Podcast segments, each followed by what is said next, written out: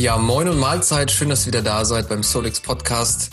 Wir sind wieder zusammengekommen heute für eine kleine Runde mit Chris und mir und ähm, wieder mal ein tolles Thema mitgebracht. Und heute geht's um Kritik und Feedback und wie man das für sich nutzen kann. Und ihr werdet es nicht glauben, aber ich habe durch Solix und vor allem auch durch Chris und ja auch durch Bahnt ähm, gelernt, mit Kritik anders umzugehen und mit Feedback anders umzugehen. Und äh, das hat mich am Anfang sehr gechallenged. Und darüber werden wir heute sprechen. Und äh, erstmal herzlich willkommen an den lieben Chris. Na, wie geht's? oh Mann. Also wenn du gerade nicht weißt, warum wir lachen, äh, geh nochmal drei Folgen zurück. Ähm, ich habe ihn damals als die erotische Stimme Deutschland bezeichnet. Und seitdem bemühe ich mich. Ja, jeder Anruf, all das, was wir machen, er redet nur noch so. Ja. Schön, dass ich da bin. Ne? Ja, freust du dich so, selbst? Sagt man doch so. Das ist gut. Ja, es ist ein schönes Thema. Das ähm, man muss man mal zu sagen. Rob ist, äh, ist jetzt momentan so ein bisschen derjenige, der die Themen in, in den Raum wirft. Und ähm, hat er mich heute quasi damit konfrontiert, dass wir über das Thema Kritik reden werden. Und das ist ein sehr schönes und spannendes Thema, weil ich glaube, ich habe einen sehr ausgeprägten Weg bezüglich Kritik hinter mir in meinem Leben.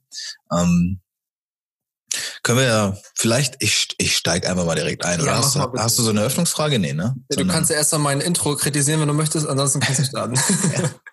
äh, tatsächlich finde ich das interessant, dass du das gesagt hast. Also, dass wir, äh, dass du durch uns anders gelernt hast, mit Kritik umzugehen. Das ähm, finde ich gut, denn ich glaube, dass Kritik annehmen etwas unglaublich Wichtiges ist. Ich beispielsweise, ja, bin jetzt 27 Jahre alt und ich habe mal locker flockig bis zu meinem, boah, 23, 24. Lebensjahr Kritik fast gar nicht annehmen können. Also ganz schwer. Es war richtig übel. Ich war so der klassische Rebell in der Schule. Also dieser äh, Problem mit Autoritäten, weiß alles, kann alles. Am Ende, also eigentlich konnte ich nichts und wusste nichts. Aber ich wusste halt alles besser. Ähm, und immer wenn ich kritisiert wurde, was sehr oft passiert ist, logischerweise dann, habe ich ähm, das abgewälzt, gesagt, die anderen sind's. So. Und das, das wurde mir dann auch vorgehalten. Das war dann die nächste Kritik, die ich dann von meiner Klassenlehrerin bekommen habe, äh, Frau Kuhn. Hoffentlich lebt sie noch. Ähm, er hat immer gesagt, ja Christoph, bei dir sind immer die anderen schuld. Und ich habe gesagt, nee, nur halt jetzt gerade. und das Lustige ist, heute, ne, also so sagen wir mal jetzt, keine Ja. Ahnung, so 10, 15 Jahre später, klar, kann ich darüber lachen, aber damals war das total bittere Realität bei mir, dass ähm, ja ich ich habe immer die anderen, die anderen waren es irgendwie immer. Ich weiß nicht warum, aber irgendwie haben die, also der Lehrer, der kann mich nicht einfach so bewerten, das geht nicht. Also, dass ich mich verhalten habe wie ein Arschloch, das kann Ja. und durfte einfach keine Rolle spielen. ja, ja. Aber also ich, keine Ahnung, das, jeder hat seine Geschichte mit Kritik, ja. Ich will da jetzt auch nicht so ein Ding draus machen, als hätte ich da so eine Heldenreise diesbezüglich gehabt. Aber ich habe schon gemerkt, ähm, heute ist es ja tatsächlich ein ganz großer Teil auch meiner, meiner täglichen Arbeit, dieses Kritik annehmen und Menschen Kritik zu geben, gerade im Coaching. Ähm, aber auch außerhalb davon, es kommt einfach so oft vor, weil ich mich in der Öffentlichkeit viel mehr präsentiere, Mhm. sei es durch Podcast-Folgen jetzt, ja, man kann mich hören und öffentlich kritisieren, weil ich es preisgebe. Es ist tatsächlich ein großer Teil geworden und ich habe wirklich lange gebraucht, um zu verstehen, was Kritik ist und dass die anderen nichts damit zu tun haben, sondern dass es Ja. tatsächlich um mich geht. Das ist total interessant. Äh, ja, Thema Schule. Äh, äh, ja, war ich auch. Und, äh, und ähm, da fällt mir gleich zu ein, dass ich, wo du es gerade gesagt hast, auch in der Schulzeit mit den Lehrern, bei mir war das irgendwie komplett anders. Ähm, ich habe viele Jahre gar keine Kritik so richtig bekommen, ähm, weil ich ähm, außerhalb der Schule, wenn ich zum Beispiel da Fußball gespielt habe und ähm, war ich einer der Besten, sag ich mal so, in meinem Jahrgang immer. Und auch als ich nachher ähm, bei den Männern gespielt habe, war ich mal so auch immer einer der Besten, würde ich jetzt mal so von mir behaupten. Das mögen andere anders sehen, aber ich habe es jetzt so empfunden. Ähm, und da war es so, dass ich kaum Kritik irgendwie ähm, bekommen habe, weil das immer über diesem Normalmaß vielleicht war, was man so kannte.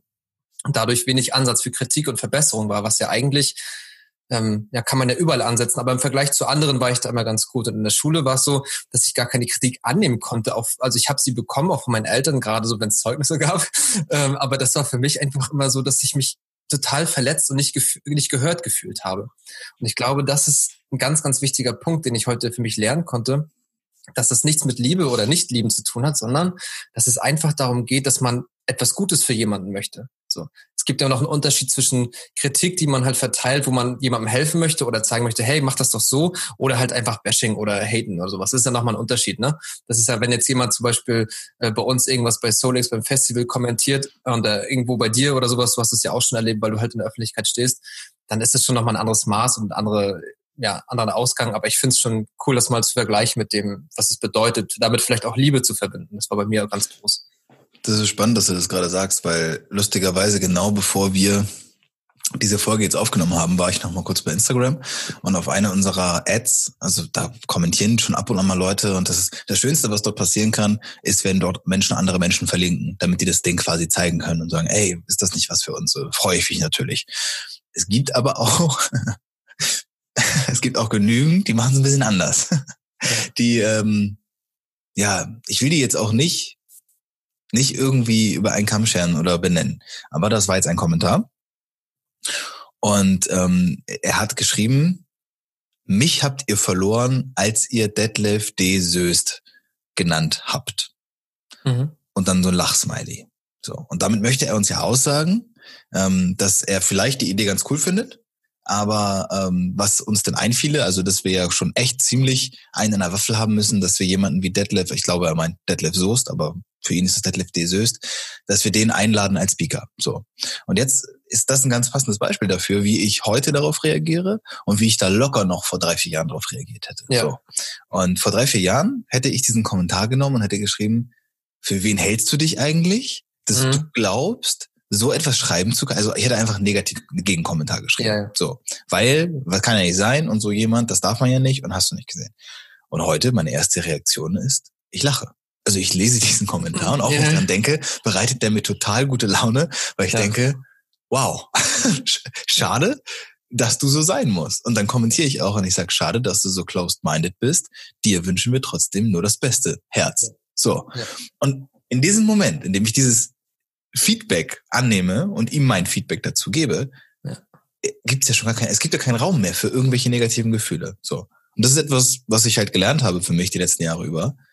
Kritik oder Feedback oder wie auch immer man das nennen will, können nie negativ sein. Das geht gar nicht. Es ja. ist nur eine Frage, ob ich in der Lage bin, bereit dazu bin, diese Kritik anzunehmen und daraus für mich was zu ziehen. So. Ja. Selbst wenn mich jemand wirklich beleidigen will. Das hast du nämlich ja gerade so gesagt, ist ja ein Unterschied, ob man jemandem helfen will ja, glaube ich, aber ich glaube, es darf gar nicht, ähm, ich glaube, man darf gar nicht den Unterschied machen, was die Intention des Kritikers ist, ja, sondern es muss eigentlich immer nur meine eigene Intention gehen. Und ich glaube, das ist etwas, zumindest kann ich mir das vorstellen, was bei dir jetzt auch dazu beigetragen hat, dass du es heute besser annehmen kannst, weil du wahrscheinlich, als bevor es mit Solix so richtig losging und als ich dir ja auch relativ viel Kritik und Feedback gegeben habe und Barnt ja dann auch, hast du das wahrscheinlich nicht so richtig einordnen können. So, was, also, Warum kritisiert man mich jetzt? Also was genau. gibt's daran auszusetzen? So? Ja. Das hat ja auch ganz viel mit Identifikation zu tun, mit den Dingen, die man tut. Ne? Also wenn ja. man das auch, wenn man sich damit zu sehr identifiziert und du wirst dafür kritisiert, dann ähm, ist man da auch einfach auf einem ganz anderen Level. Und wenn, mich, wenn mir zum Beispiel jemand gesagt hat, hier du blöder Bulle damals bei der Polizei, äh, dann war mir das total egal, weil die Identifikation nicht da war. So. Na, aber wenn mir heute jemand sagt, dass ähm, die Seite, die du dort gebaut hast, weiß ich, für die Festivalseite, dann, äh, das ist, das ist totaler Mist. So, dann ähm, merke ich heute noch, dass dieses, diese Mechanismen starten, aber ich kann damit heute anders umgehen, weil ich äh, mich immer wieder frage, okay, was ist eigentlich der, die Intention dahinter? Mhm. Was, was, was will mir derjenige damit wirklich sagen? Und ich weiß aber auch, ähm, dass natürlich diese ganzen Sachen niemals dafür da sind, um verletzt zu werden. Aber ich habe das in meinem Programm damals so abgespeichert, so, ne? weil das war immer so, ähm, ja, das, das, das war bei mir gang und gäbe, dass ich einfach für die Leistung, die ich ähm, ja gemacht habe, dass ich dafür gelobt wurde, so. Äh, dann auch über Maßen hinaus. Und das war auch der Grund, warum ich zum Beispiel viele Dinge auch jahrelang für andere getan habe, weil ich wusste, dass wenn ich das tue, weil die anderen das möchten, fühle ich mich dadurch auch geliebter und überhaupt geliebt. Und das war ein ganz großes Thema. Ähm, ja, deswegen war das für mich sehr entscheidend, diese Phase auch bei SoulX, ähm, mal Menschen, die offensichtlich nicht aus meinem Dunstkreis kommen, so wie ihr das ja getan habt oder ihr das seid. Ähm, mittlerweile hat sich das natürlich ein bisschen verengt, sage ich mal so. Äh, ähm, was auch immer das so, heißen mag. ja, ja, Mann, ja gut, okay. Was immer das heißen mag. Auf jeden Fall hat sich das dahingehend so geändert, dass ich das einschätzen kann für mich. Ja, und also ich glaube, dass ein, ein großes Problem, was jeder Mensch ob Männlein, ob Weiblein, divers oder whatever, ob Chinese, Inder oder Deutscher, ich glaube, was jeder Mensch auf dieser Welt als Problem mit Kritik oder mit Feedback oder generell mit Meinung anderer hat, ist, dass wir das eigene Ego nicht kennen und dementsprechend nicht kontrollieren können, sondern dass wir, sobald wir uns angegriffen fühlen, fangen wir an, in einen defensiven, also in diesen Verteidigungsmodus zu gehen. Wir rechtfertigen uns. So. Und ich glaube, das ist auch neuronal gesehen, wird es wahrscheinlich einen Sinn haben. Also zum Beispiel, es ist ja auch so, wenn ich mir jetzt meinen Fuß stoße, ja, irgendwie meinen kleinen C, jeder kennt das, man stößt der Tisch schuld ist? C, dann ist der Tisch schuld. Aber, aber das, das Lustige ist ja, oder das Ironische ist ja, die erste Reaktion, nicht bei jedem Menschen, das will ich nicht unterstellen, bei vielen Menschen ist die erste Reaktion Wut. Schmerz ist gleich Wut, weil es was Schlechtes und wir müssen uns verteidigen. Und ich glaube, dass dieser, dieser physische Schmerz, vermute ich einfach mal, ein ähnliches Signal aussendet neuronal wie dieser mentale Schmerz, der emotionale Schmerz, der uns zugefügt wird, wenn wir negative Kritik bekommen. Beispiel Identifikation. Wenn ich jetzt sage, ey Rob, ganz ehrlich, was du da gerade an die Seite, die du die letzten vier Tage lang Tag und Nacht gebaut hast und dich komplett reingesteigert hast, damit die so gut wird wie nie, die finde ich halt total kacke. Und dann hau ich dir noch jeden Punkt raus, damit es auch konstruktiv ist. So, in dem Moment fühlst du dann Schmerz. Du fühlst dich verletzt, weil, ey, Alter, ich habe da gerade so viel Arbeit reingesteckt. Das heißt ja aber nicht automatisch, dass ich es gut finden muss. So, sage ich ja. dann. Und ich glaube, dass dieser Schmerz quasi dich in den Verteidigungsmodus bringt. Und ich glaube, die hohe Kunst in der Annahme des Ganzen liegt darin, erstmal gar nicht zu reagieren. Ich glaube, und das, also zumindest mache ich das heute. Das fällt mir, je näher der Mensch mir ist, desto schwerer fällt mir das. Also bei Paula, meiner Freundin, fällt mir das viel schwerer äh, als bei Bahn. Mhm. ähm, wenn Bahn mich kritisiert, dann lasse ich das einfach erstmal stehen. Wenn Paula mich kritisiert, dann will ich sofort zurückschießen. Ja, du hast doch aber auch. Ah, ja, du bist doch selber. Ja, ja. Das ist etwas, ähm, was ich was ich, wo ich noch krass viel arbeiten muss. Aber ich glaube, es hängt auch damit zusammen, dass wir, ähm, ja, dieses Ego, dieses Verteidigen, dieses Nein, es geht um mich, ich muss überleben, diesen Modus, wenn wir den verlassen, und zwar immer verlassen, dauerhaft, glaube ich, ähm, könnte jeder viel entspannter und gelassener mit diesem Thema umgehen. Ja, ich glaube, dass sogar der Begriff Existenz, Existenzangst sogar in dem Bezug sogar manchmal passt. Also ich habe das mal bei mir reflektiert, warum ich immer an bestimmten Situationen so reagiert habe. Und das war immer dieses, als wenn du sozusagen in der Gruppe ähm, als schwächstes Glied dargestellt wirst ja. und sozusagen dann nicht überlebensfähig bist und der Erste bist, der sozusagen gefressen wird. Ja. Oder halt, wenn du auf der Arbeit bist und du wirst von deinem Chef kritisiert, hast du das Gefühl, oh Gott, jetzt könnte ich gefeuert werden oder ich könnte weniger Geld kriegen oder was auch immer da hängt ein viel großer Rattenschwanz dran. Und wir sind einfach so in diesem Angstmodus und auch was die Exist eigene Existenz angeht, glaube ich, noch im Urinstinkt, dass ja. es da immer wieder mit hochkommt. Ne? Also ich habe oft das Gefühl, dass ich bei solchen Themen, wenn diese Gefühle, die hochkommen, dass die schon uralt sind und dass die auch schon, dass da auch schon noch mit, mit Stein auf Holz geklopft wurde, wo das herkommt. Auf jeden Fall so ist, ist ja auch ganz viel unseres Verhaltens heute berührt ja immer noch. Ich meine, das ist ja auch keine, evolutionär gesehen keine lange Zeit, 2000 Jahre oder so, das, oder 10.000, das ist ja nicht lang, ne? Wenn man überlegt, wie lange jetzt Dinosaurier sich quasi auf einem ähnlichen Level fortbewegt haben, wie viele Millionen von Jahre und wie viele lächerliche Tausende von Jahren es Menschen gibt, so. Also ich glaube auch nicht, dass wir uns heute komplett verabschieden dürfen von diesem, ja, wir sind aber jetzt der moderne Mensch und damals war ja der, der, keine Ahnung, Neandertaler oder sonst irgendwas. Also Homo sapiens oder whatever ist ja immer noch derselbe quasi. Und ich glaube auch, dass die Ängste Urängste sind. Und das ist halt dieses, ähm, ausgeschlossen zu sein, nicht dazuzugehören zur Gruppe, das ist ja ganz wichtig. Mhm. Ja, wir brauchen ja die soziale und vor allem auch, also generell die Gruppe, weil die sichert ja unser Überleben. Und wenn wir nicht dazugehören, weil durch schlechte Arbeit, durch schlechte Leistung negativ aufgefallen, heißt ja, wir könnten ausgestoßen werden, heißt ja, wir bleiben alleine. Alleine sind wir nicht überlebensfähig. Das ist, glaube ich, schon ein wichtiger Punkt. So und Heute äußert sich das halt in anderen, mit anderen Masken, ne? sei es jetzt beruflich oder sei es eben jetzt sozial, gerade wenn man so eine Firma vielleicht versucht aufzubauen wie wir und man sich ja auch dabei kennenlernt. Ne? Und dann ist oftmals die erste Reaktion entweder halt Gegenwehr, also ich schlag weiter um mich, wenn du mich schlägst, schlage ich zurück oder ich fliehe. Ne? Also die seltensten Fälle, und das sind aber meiner Meinung nach die, in denen du das meiste lernst und annimmst, die wären halt die, einfach mal erstmal gar nicht zu reagieren, kurz das mal sacken zu lassen, dann zu reflektieren, dann kommt ganz lange nichts und dann fängst du an zu sprechen. So ja. habe ich gelernt, mit Kritik umzugehen und zwar war meine besagte ähm, Klassenlehrerin, Frau Kuhn, ähm, mir das genauso beigebracht hat. Die gesagt, Christoph, das, was du machst, ist, du reagierst immer sofort. Immer wenn irgendwas gesagt wird, du laberst sofort gegen an. gesagt, hat sie irgendwann mal gesagt, weil sie wirklich sauer war und ich kann sie auch heute wirklich gut verstehen. Ich halt doch einfach mal die Klappe. Ja. Sag doch einfach mal nichts. Dann denkst du nach. Dann passiert ganz lange nichts und dann fängst du an zu reden. Ja. So, und wie oft sie mir das gesagt hat, bis ich das verstanden habe. Also da war ich schon lange aus der Schule raus, da habe ich es noch nicht verstanden. Und heute ja. verstehe ich's. Ja. Halbwegs. Paula würde ja. vielleicht heute auch sagen, naja, aber, aber halbwegs. Ja, der gute Wille zählt. Der gute Wille ist da. Ne? Das ist, wie würdest du denn sagen, wenn, also wenn ich mich jetzt so auch reflektiere letzten, im letzten Jahr, so was ich jetzt so für mich dann auch nochmal neu gelernt habe, was würdest du dann so raten, wenn man momentan das Gefühl hat, irgendwie, dass die Kritik oft immer noch so ein so mega triggert und immer nicht das Positive in dem sieht, ne, dass man halt einfach sich verbessern kann oder was man da noch besser machen kann. Was würdest du denn jemandem raten, der heute so an so einem Punkt ist? Wie du damals in der Schule oder ich vor einem Jahr? Ähm,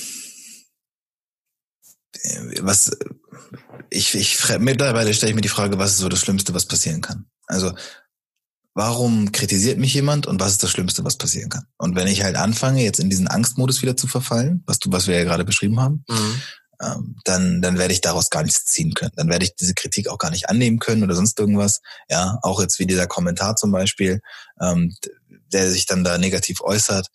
Es ist schon wichtig, das irgendwo auch ernst zu nehmen und auch aufzunehmen. An, dann sagt jemand da negativ, äußert sich über einen unserer Speaker und denke ich mir, okay, hat er vielleicht eine Berechtigung zu, wer weiß, was die für eine Story haben. Vielleicht haben die sich früher mal, äh, weiß ich nicht, privat kennengelernt und mögen sich nicht. Mag ja sein, ist unwahrscheinlich, aber wer weiß.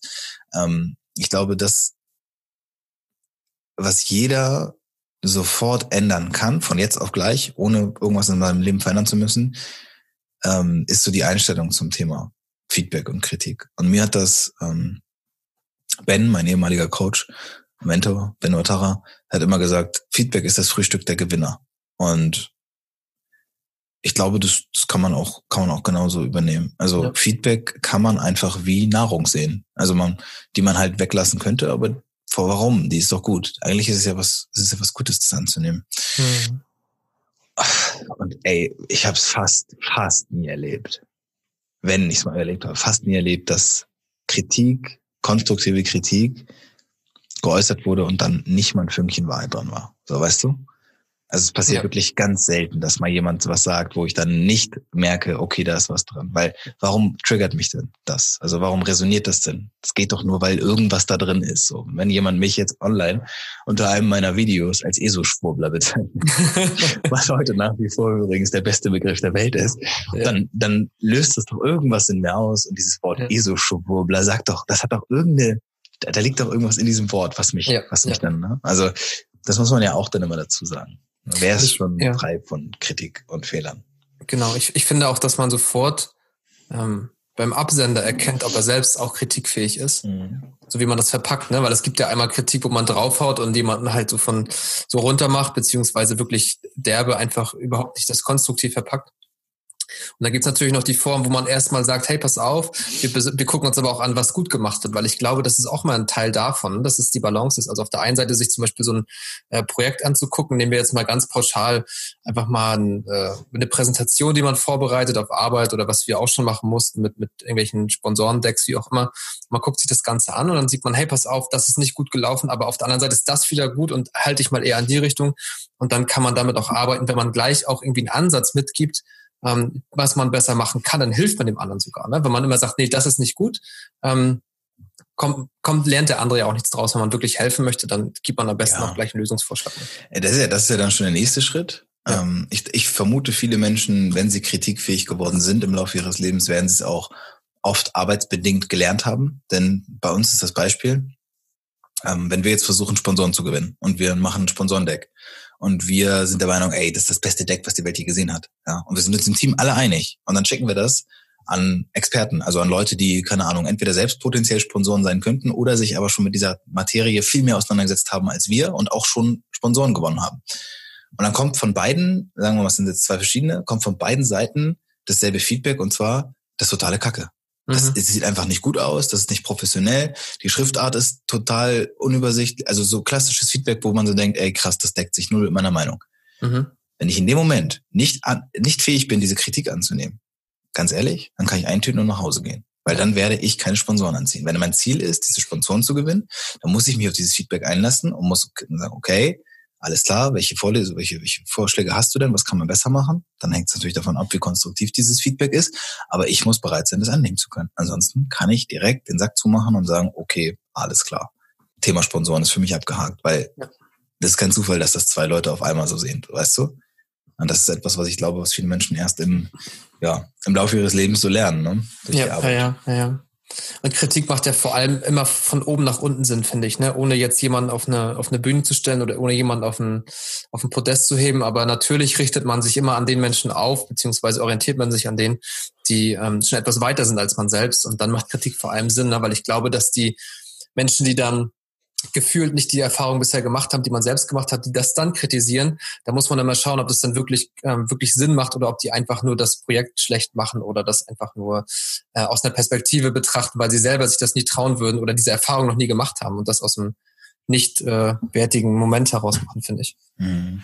Ja, ja, es ist schon, es ist schon spannend. So vor allem, also, also interessant, was du gerade gesagt hast, mit von oben nach unten. Das das ist, glaube ich, auch etwas, weshalb es schwierig ist, ähm, oftmals so Kritik anzunehmen, weil wir glauben, wenn jemand uns jetzt kritisiert, dann ist er ja, dann glaubt er sich in dem Moment anders zu positionieren, also höher zu positionieren als ich mich, weil er mehr offensichtlich sagen kann, was ich gerade falsch mache. So. Und wer kann mir das sagen? Jemand, der das besser weiß. Und was glaubt er eigentlich, wer ist, dass er das besser weiß? Das ist ja wiederum dieser Verteidigungsmodus. Ich glaube, wenn wir das weglassen können, ne, egal wo, und wie gesagt, da bin ich wirklich noch echt weit von entfernt, gerade wenn es um um irgendeine Form von Wettkampf geht, weil das mhm. ist auch oft so.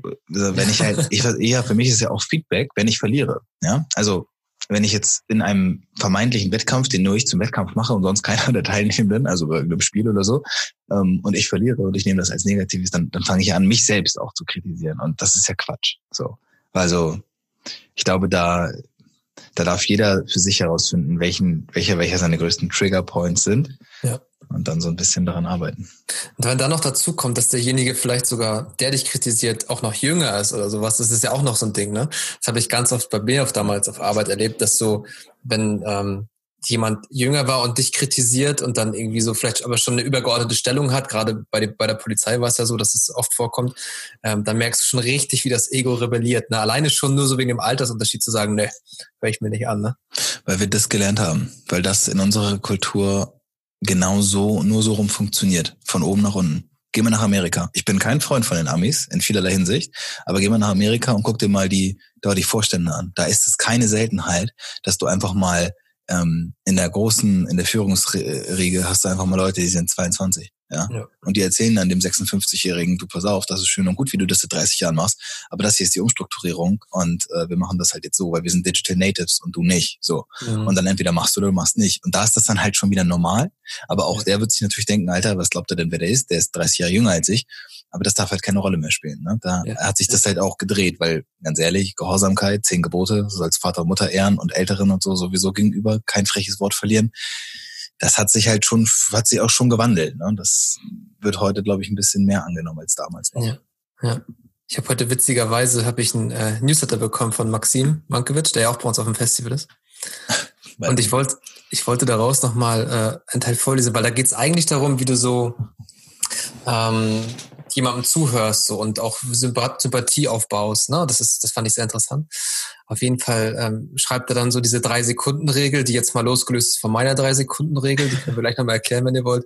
Aber da schreibt er so, dass wenn man ähm, etwas gesagt bekommt im Gespräch und oder auch Kritik ähm, erntet, ähm, dass man sich einfach mal die drei Sekunden Zeit nimmt und nicht gleich drauf losprescht, sondern das mal wirken lässt und sich mal fragt, was ist eigentlich das wahre Bedürfnis hinter dem Gesagten. Und ich glaube, das ist ein sehr, sehr cool geschrieben weil es genau das im Kern trifft, was wir auch gerade schon angesprochen haben, so dass man mhm. sich kurz die Zeit nimmt und dann einfach mal schaut, was steckt da wirklich drin, ohne ähm, und vor allem, wenn mich das erstmal berührt und verletzt, gerade dann sollte man sich die Pause nehmen. Ne? Und das merke ich mhm. zum Beispiel ganz oft, dass ich einfach in bestimmten Situationen, äh, das klappt mal mehr, mal besser, äh, wenn jetzt zum Beispiel irgendwas kritisch angesprochen wird, dass ich mir einfach mal ganz kurz Zeit für mich nehme, bis ich mich klar fühle, so ne, weil das ist macht keinen Sinn, dann gleich drauf zu hauen und nur um sich also was ist auch das Ziel dahinter, dass man sich natürlich dann irgendwie äh, nicht angegriffen fühlt, aber das ist oft einfach ähm, nicht der richtige Weg. Mhm. Ja, was ist das wahre Bedürfnis dahinter, hinter dem Gesagten? Das ist, das ist schön. Also das, glaube ich, trifft es, wie gesagt, echt gut. Ähm, oftmals, und das werden wir dann vielleicht feststellen im Laufe unseres Prozesses, ähm, oftmals wollen die Menschen uns ja auch gar nicht schaden damit. Das äh, sehen wir dann immer nur ein bisschen anders. Aber wir zeigen uns natürlich auch verletzlich, ne? Wenn je, je weiter wir uns öffnen. Ich meine, ich habe es gemerkt, seitdem ich mich coachen lasse, egal in welche Richtung, ob das jetzt auf der mindful äh, Persönlichkeitsebene ist, ob das im Sport ist. Ähm, Gerade im Sport ist es ja auch so. Also ich äh, mache meinem Coach irgendwelche Fotos und Videos und äh, präsentiere mich quasi ja mit all meinen Fehlern und Makeln und, ja. und ähm, erwarte dann von ihm das Feedback, dass er mir sagt, okay, äh, sah gut aus letzte Woche, was du gemacht hast, aber das sieht kacke dicker. aus. Ja, so, aber das, da siehst du halt, ist immer noch das und das, ähm, müssen wir dran arbeiten. So. Ja. Dann erzählt er mir, wie wir dran arbeiten. Das ist dann der konstruktive Teil.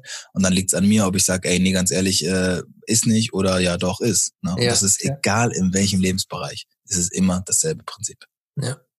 Ja, das Krasse ist ja auch dahinter, dass man ja auch, du bist ja schon beim Optimum, ne? Also du bist ja schon, du willst dich ja dann schon auf eine bestimmte Art und Weise definieren. Ich sag mal, du redest ja auch schon von den letzten 10, 20 Prozent auf deinem Weg, gerade in diesem Sportteil, wo du wirklich sagst, hey, pass auf, guck mich an, sag mir, was ich besser machen muss. Ne? Mhm. Viel bewegt sich ja auch im unteren Drittel, wo man erstmal damit anfangen muss, sich damit wohlzufühlen, überhaupt das anzunehmen und ja. sich da auch seinen eigenen Wert davon nicht abhängig zu machen, weil das ist wirklich auch ganz, ganz wichtig, dass man das nicht tut. Ja, ja, ja. Das das ist wohl wahr. Genau. Dann werde ich noch mal ganz kurz meine drei Sekunden Regel erklären, falls es euch interessiert. Wir haben es ja ganz kurz angeteasert gerade. Also ähm, mittlerweile mag ich Kritik mehr als Körperkontakt. es ist so, dass ich, äh, es ist so witzig, dass aufgekommen jetzt auch gerade auch in dieser Sodex-Phase, so wo man ähm, da wurde ich auch dann so länger umarmt und dann habe ich gemerkt, so, boah, ich mag das gar nicht, wenn man so, weil für mich ist das irgendwann so eine Sexualisierung über drei Sekunden hinaus. Und das ist für mich einfach schon zu viel Körperkontakt und da habe ich dann irgendwann die drei Sekunden Regel aufgestellt, es darf mich keiner länger als drei Sekunden umarmen, ja. weil das ist für mich dann äh, einfach sehr unangenehm. Ihr wisst, was, was das bedeutet? Jeder auf dem Solix Festival ja. hat die offizielle Erlaubnis, Rob mindestens vier genau. bis zehn Sekunden zu umarmen. Genau. Ab, ab sieben werde ich gewalttätig. Keine Sorge, da passiert nichts. So. Ja. Schönes Thema. Ja. Hast du noch? Nee, hast du noch was? Nee, ich fand es auf jeden Fall sehr schön, da nochmal zu sprechen drüber, weil das äh, immer wieder mich begleitet hat in meinem Leben. Ähm, dass mich das aber oft an vielen Punkten auch immer wieder äh, gehindert hat, wirklich äh, besser zu werden. Eine Sache fällt ja. mir noch ein. Man muss sich Kritik ähm, proaktiv einfordern und holen. Mhm. Also mhm. man muss tatsächlich, wenn man, wenn man daran interessiert ist, egal wo, egal in welchem Bereich, sich irgendwo weiterzuentwickeln, zu verbessern, wie auch immer, muss man sich Kritik bewusst einholen. Und das ist etwas, was ich heute viel mehr mache als früher. Früher war es dann so, okay, ich habe halt jetzt eine Aufgabe erledigt, wie das zum Beispiel in der Schule war, und dann werde ich bewertet. Das war ja dann Kritik, also Feedback, die ja letztendlich unumgänglich war. Und irgendwann habe ich aber angefangen, ähm, ne, jetzt mit eigenen Dingen, sowas wie dem Podcast zum Beispiel, da bin ich ja nach draußen und bei jeder Podcast-Folge habe ich explizit am Ende gesagt, gib mir bitte dein Feedback, was du daran gut oder schlecht findest. Und dann sind die Leute mit mir in den Dialog getreten und haben gesagt, ey, cool, äh, finde ich schön, was du machst. Und dann gab es auch Leute, die gesagt haben, was für ein Schwachsinn, was glaubst du denn, wer du bist, dich da hinzusetzen und mit dir selbst zu reden und so und in der Wir-Form. Und dann habe ich das für mich alles eingeordnet, aber das ist etwas, wo ich unglaublich viel gelernt habe. Mhm. Also und so mache ich es ja auch, egal, ne, mit meinem Coach. Ja, ich sage, ja. du ganz ehrlich, pass auf, das ist die Situation. Was redest du mir, wie ist dein Feedback? Und dann sagt er, ah, so und so. Holt euch proaktiv Feedback, egal wo. Beim Partner, bei Freunden, whatever, auf der Arbeit. Es muss, wenn du dich weiterentwickeln willst, musst du dir Feedback holen. Ja, finde ich, ich habe fertig. Sehr gut. Punkt. Punkt, Punkt, Komma, Strich. Fertig ist das Mondgesicht. In diesem Sinne, vielen Dank fürs Zuhören. Gebt uns gerne Feedback in dieser Folge. ja.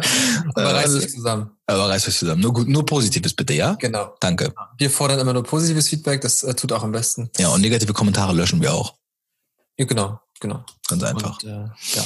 In diesem Sinne, ähm, der Frühling naht, geht auch mal raus, äh, genießt den Frühling, die schöne Sonne, wie sie hier durchs Fenster scheint, nach ja. Regen. Ja. Und ähm, so machen wir das. Schön Hände waschen und äh, schön Hände waschen. ja, danke. Bis dann. Ciao.